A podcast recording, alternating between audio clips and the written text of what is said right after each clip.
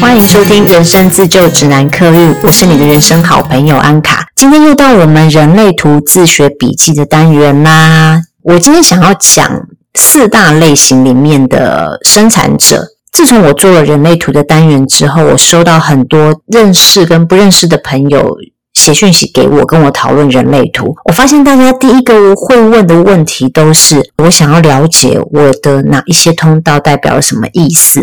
可是呢，我觉得在人类图的世界里面呢，我们要先了解的是基本盘的东西。通道、闸门这些东西看似好像很容易明白跟了解，但其实通道跟闸门，他们是跟卦象、跟易经有关的，都会放在人类图的比较高阶，至少四阶之后才会学到闸门跟通道。我觉得这样子的安排是有原因的啦。我们必须要先了解我们的类型、我们的内在权威、人生角色、人生策略这些的整个大方向，应该要先了解。我今年年中刚开始认识人类图的时候，也跟大家一样，我对自己是什么类型、什么内在权威策略兴趣不大，我就看过而已，因为那个名词也看不懂嘛，然后感觉那也是好像只是把人做一个大数据的分类而已。所以我在查资料时候，我都是在看自己的闸门跟通道。可是当我上了一节课之后，最近我也密集的参加了很多的人类图的工作坊。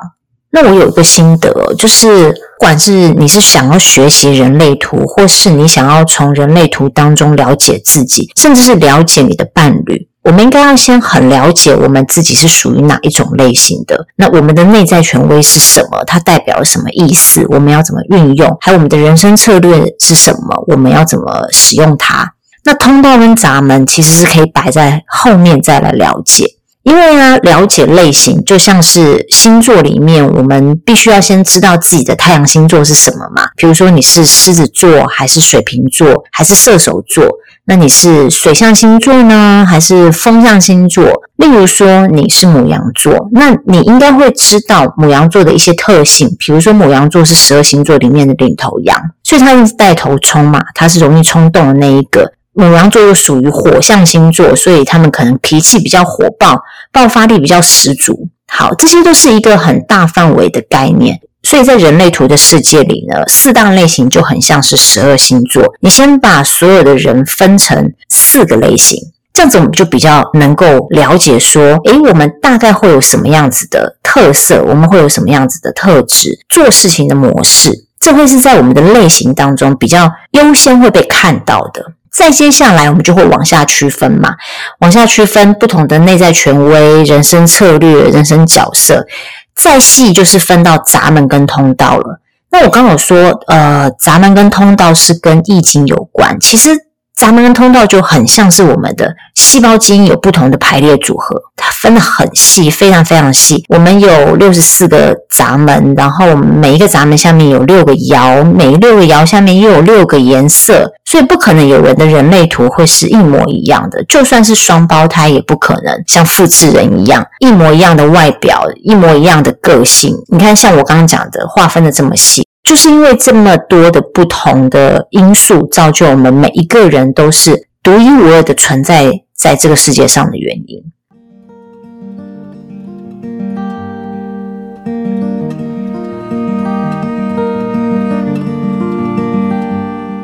好，那我们就来讲一下四大类型，就是有生产者、投射者、显示者跟反应者嘛。我的规划是，接下来的几个单元，我们会先把四大类型先讲完。今天我们就先从生产者开始讲。为什么从生产者开始讲呢？因为生产者呢，是我们所有人类当中人数最多的，占了百分之七十。那通常我们听到生产这两个字，很容易联想到什么呢？我呢，我会联想到劳动。不管是身体或者是头脑的劳动，然后生产者感觉就是很辛苦啊，要一直不停的生产。生产者很有耐力，他也很持久，那他的产能很高。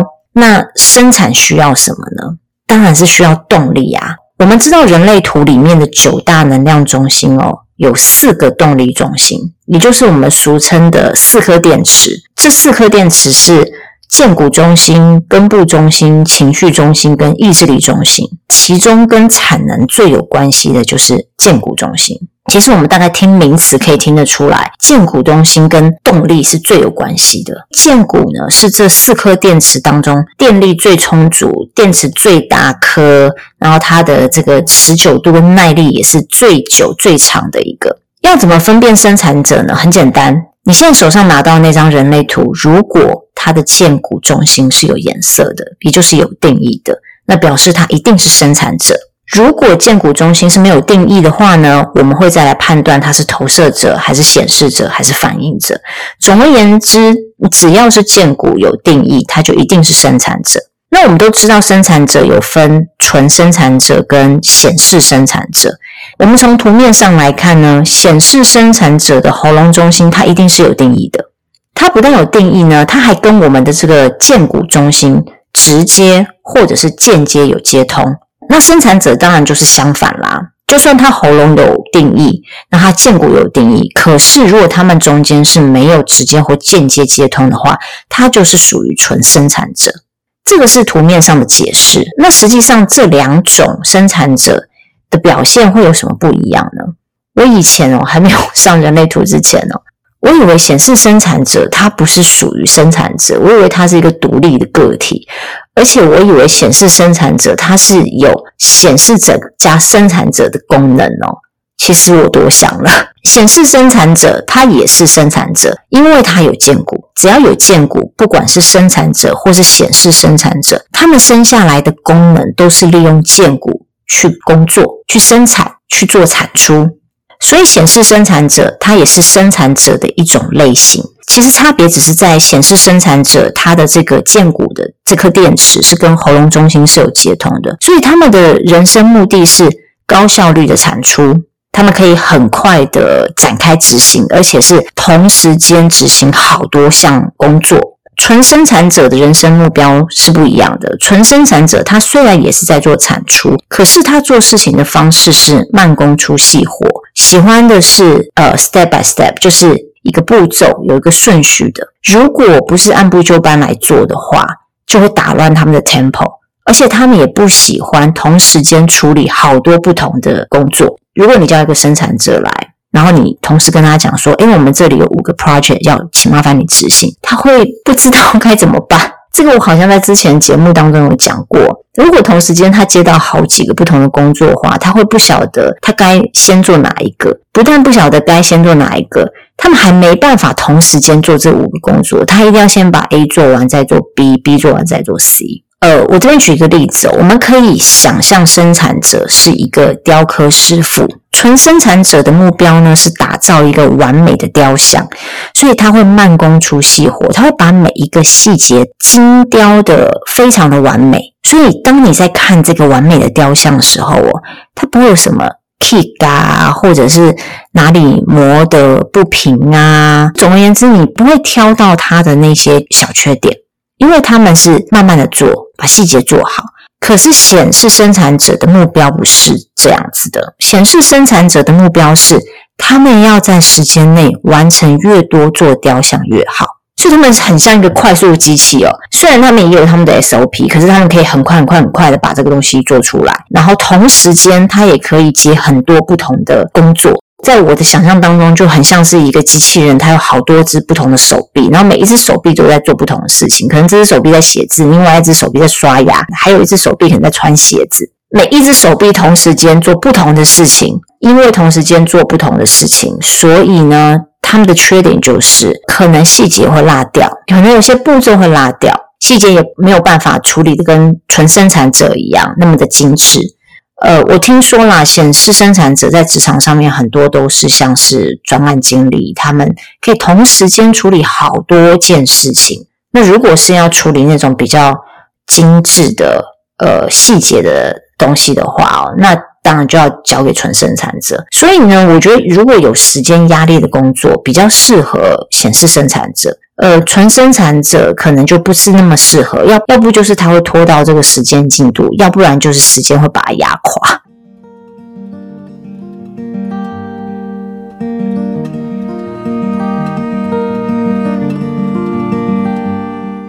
不管是生产者或是显示生产者呢，因为他们的动能是来自于荐股，所以对于工作或者是他们要做的事情来讲呢，一定要是他们非常喜欢的，他们才能够乐在其中，而且他们人生的成就跟目的是满足。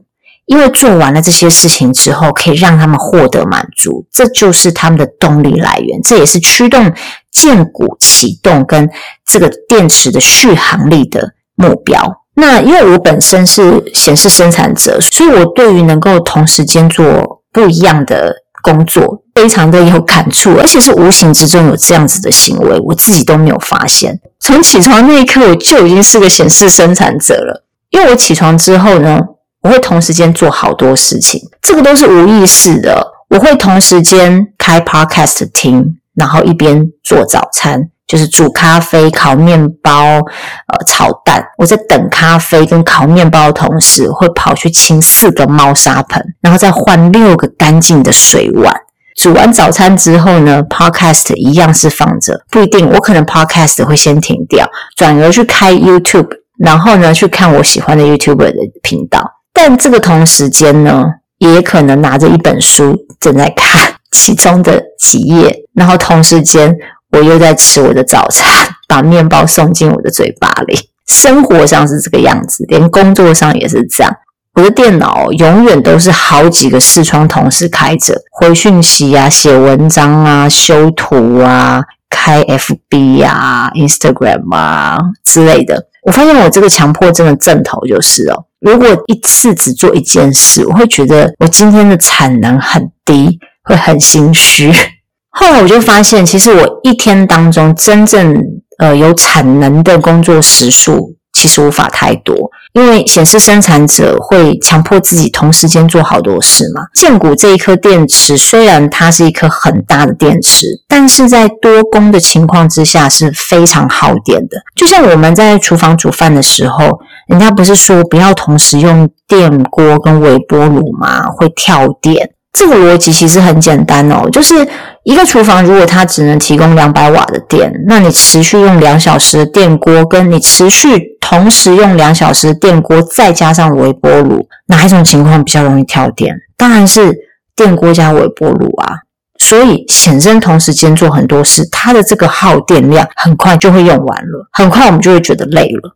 显示生产者跟生产者哦，其实他们只要呃稍作休息哦，稍作休息就像是 recharge 啦，就是我们的电池再重新充电一下，它又可以开始启动了，又可以开始做接下来的工作。那因为我们是建骨中心的动能，所以呢，我们的电力还是会比较持久的。显示着它接到的这个动力中心是意志力中心的话，那它的运作模式就完全不一样了。它也一样有动力嘛，因为意志力中心它也是其中一颗电池嘛。可是意志力中心这颗电池的运用模式就跟荐骨不一样啊。意志力中心它强调是爆发力，荐骨中心比较是可以跑马拉松的选手，那意志力中心就比较是可以跑短跑一百米或者四百米、两百米的选手。所以，生产者为什么会在这个世界上占了百分之七十？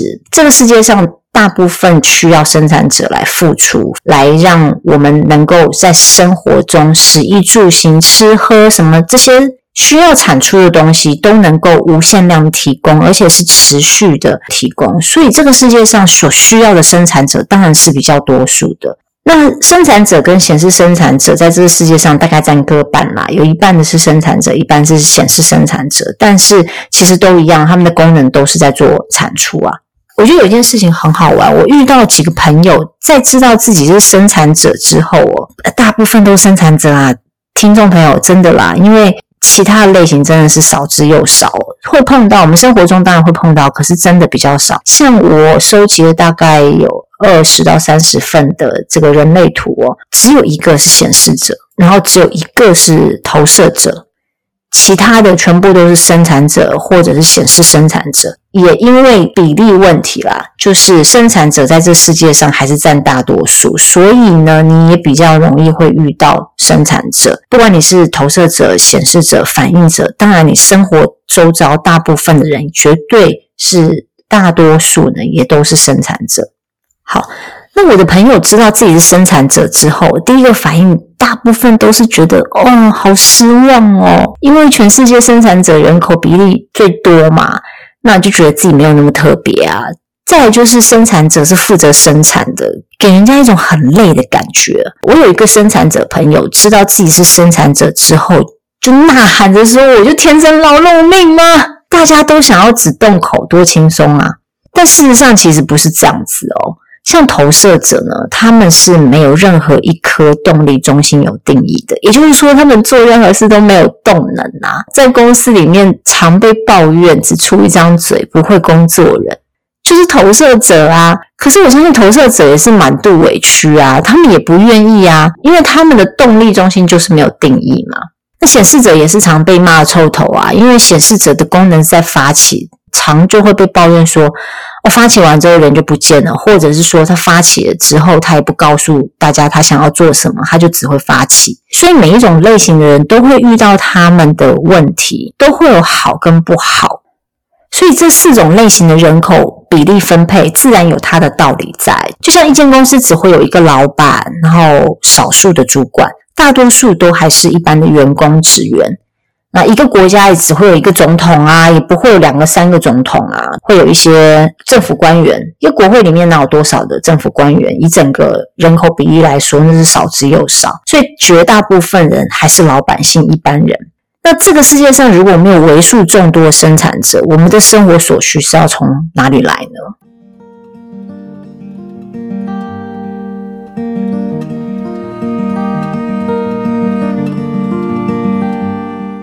那既然生产者建股是很大一颗的，而且它的电池续航力非常持久，基本上来说，我们应该做一件事情是可以从头做到尾的。我们应该是有很好的耐受度啊。可是你知道吗？最容易虎头蛇尾的人，偏偏也是生产者，是因为呢，我们没有在做这件事情之前，用我们的内在权威跟人生策略去做决定。生产者的人生策略是等待回应，意思也就是说，既然你的人生策略是等待回应，你就不应该做发起的动作。所以，如果你在进入这件事情的时候，你是用发起的方式进入的话，你很有可能。发起之后呢，你的电池不 support 你，所以就烂尾了。这就是为什么会虎头蛇尾。我们如果能够遵从我们荐骨的回应的话，基本上他说好的事情，我们去做，我们就会有动力持续下去。因为荐骨既然做了这个决定，它当然会持续的提供我们电力去继续做这件事情。那我们要用什么方式去等待回应呢？要用我们的内在权威。生产者的内在权威只会有两种，一种是情绪型权威，那另外一种是建骨型权威。听众朋友，在你们跑你们的人类图的时候哦，下面都会出现你是哪一种内在权威。如果你是情绪型的内在权威的话，千万千万要记得，不要在当下做决定，你一定要等情绪的周期走完之后，冷静下来再做决定。那每一个人的情绪周期不一定哦，有人可能一天，有人可能一周，有人甚至可能会到一年，不一定。那你要怎么知道你的情绪周期有多长呢？我有听说有些前辈提供一些建议，就是你可以自己先做记录，你先观察自己的情绪周期，比如说你观察你这一波的情绪起伏的日期是什么时候，那这个情绪结束的日期又是什么时候？这个大概就是你的情绪周期了。情绪型内在权威的人，你们一定要记得，就是当有人要求你下一个决定的时候，你千万不要当下的回复他说：“哦，好，我要这么做。”尤其是当我们如果根部中心是空白的，非常容易受到时间的压力而去做决定。所以一定要坚持，我们不要当下做决定，我们要至少你们都要回去过了一夜，沉淀一下自己的思绪。去记录一下你们的情绪波大概是什么时候，等那个情绪过了之后再做决定。那第二种是荐骨型内在权威，问荐骨问题，好，就是用利用声音的方式来回应你，yes or no，或者是没有回应。那一开始一定很难感觉出来什么是荐骨的回应，尤其是如果我们对自己的身体不是那么的熟悉，我们平常没有在做觉察自己的身体状况的话，是很难觉察出荐骨的回应的。因为荐骨其实是一个很本能的身体的回应，所以当你对你自己的身体不是那么熟悉的时候，你也很难去觉察到你荐骨的回应。所以我个人认为，荐骨的回应是需要去练习，还有你要去观察，因为每一个人所表现出来的方式不一样，他不一定会用声音。我的荐骨的回应不一定会用声音的方式来告诉我答案，有时候我会是看到某一个讯息。我非常有反应，我不自主的在点头，或者是说我喉咙那边有一个震动波，震动到我的下巴，我的头随着我的下巴在抖动，那个就是一个荐骨在告诉我说，嗯，我同意这件事情。大家知道荐骨在什么地方吗？荐骨是在我们尾椎吼那一排尾椎最尾端的那个地方，所以它是在骨盆腔的后面，然后脊椎的最后一节。脊椎就在我们的身体里面嘛，我们我们也讲说脊椎是呃我们整个人的命脉，所以它是一个非常原始的本能。当你的原始的本能在回应一件跟原始的本能有关的事情的时候，那它启动的方式最直接就是透过声音去表达，它也有可能是别的哦。比如说我之前有分享过，我觉得剑骨给我的回应是我身体很想动。我的下半身脚很想动，每一个人的方式不一样，所以你们都要去试试看，试试看哪一种方式是你的剑骨在告诉你说，我对这件事情有回应，我的回应是 yes，然后或者是我对这件事情的回应是 no，或者是没有反应。荐股的回答只会有三种答案：yes or no 或没有反应。那没有反应不代表说答案是 no，而是说可能。就在这个当下时间，他就是没有回应啊，不见这件事情他不想做，哦，他只是现在这个当下没有回应。那你有可能是，诶，问问题的那个问题没有问到对的点上，没有问到对点上，所以他当然对这件事情没有回应。所以这跟问问题的技巧也有非常大的相关。所以如果要做荐骨回应的练习的话，当然。最好是找一个他也熟悉人类图的人哦。那问这个问题当然是有一些技巧啦，比如说你在问问题之前，你不能够很直接的表达说：“诶，我现在问你问题哦，那我要问你什么什么问题？”因为你这样讲，其实人就有防备心了嘛。所以那个问题最好是穿插在我们平常聊天毫无防备的时候，就抛出一个问题来问。然后而且这个问题不能是开放式的。诶，你觉得要怎么样？不行，这问题一定要是要不要做，愿不愿意做。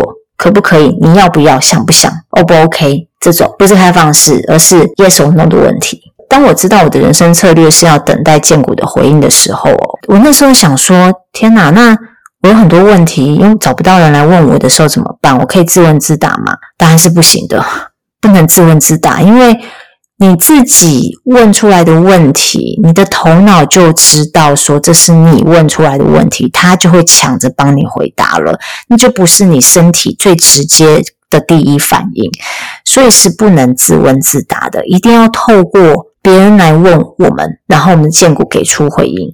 可是如果你等不到别人来问你的时候怎么办呢？还有一个方法就是利用媒介。利用媒介来诱发荐股的回应，比如说，好，我想要出去玩，但是对于我要去哪一个国家，我没有明确的动力。那这个时候，我可以做的事情就是，我可以去书局翻旅游书，不同国家、不同地区的旅游书都翻一轮。可能我翻到丹麦的时候，我的身体往前倾了一下，诶，我也曾经发生过，就是我的脚突然在地上打了一下拍子，那就是你的身体对。你看到丹麦这个国家的照片的时候，你有回应，这个回应就是荐骨的回应，因为荐骨的回应就是身体本能的回应，所以它的表现方式，如果是从身体的动能或是移动来表现，这是非常正常的。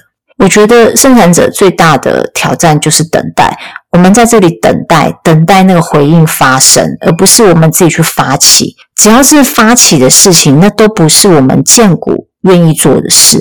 那是我们的头脑受到制约而去挤出来的一个 idea 或者是建议说，啊，我们一定要这样做。所以那不是我们荐股做出来决定啊，那是我们的头脑受到压力而做出来的决定。那我刚刚讲嘛，头脑受到压力而做出来的决定，不是荐股的回应，所以荐股不会去支持它，那就非常有可能变成是你做了之后进入了一个倦怠期，进入一个倦怠期，荐骨没办法去支持它，然后这件事情就没了。好，以上就是生产者的介绍。生产者们，你们要对自己多一些自信，因为虽然我们是占大众啦，可是我们每一个人都是不一样的嘛。而且这个世界上所有的空气、阳光、花和水，如果没有我们生产者在这个世界上面运作的话，大部分的人是没有办法活下来的。